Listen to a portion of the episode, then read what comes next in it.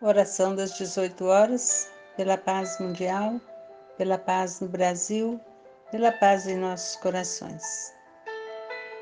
Uma adaptação da mensagem à prece do livro Escrínio de Luz.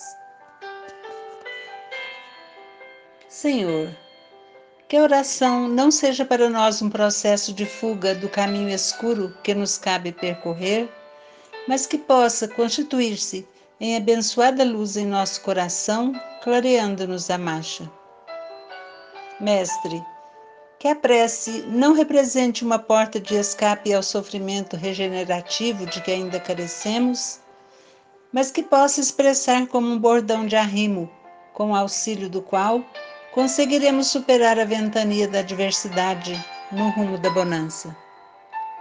Que oração, Senhor, não seja um privilégio que nos exonere da enfermidade retificadora ambientada em nosso próprio templo orgânico pela nossa incúria e pela nossa irreflexão no abuso dos bens do mundo.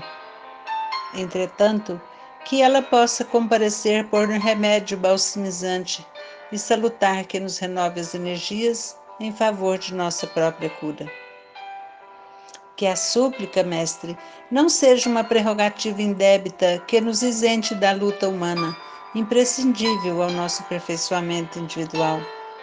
Todavia, Senhor, possa brilhar em nossa experiência por sublime posto de reabastecimento espiritual, suscetível de garantir-nos a resistência e o valor na tarefa de renunciação e sacrifício em que nos cabe perseverar. Que a rogativa, Divino Mestre, não seja uma outorga de recursos para que os nossos caprichos pessoais sejam atendidos no jardim de nossas predileções afetivas.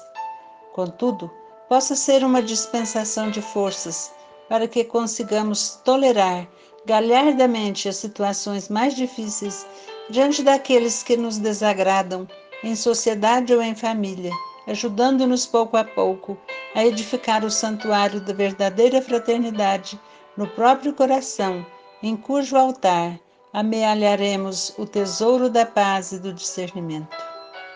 Oremos. Oremos ainda mesmo que nos encontremos no labirinto quase inextricável das provações inflexíveis, ainda mesmo que a nossa jornada se alongue sob o granizo da discórdia e da incompreensão.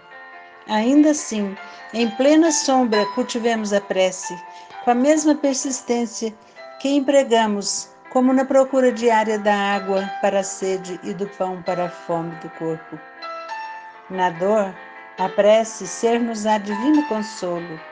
Na perturbação, a oração constituirá em nossa bússola.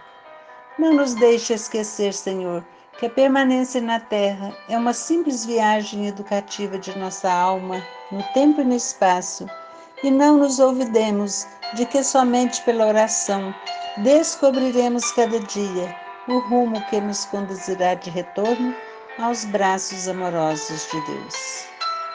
Oremos, Senhor. Oremos.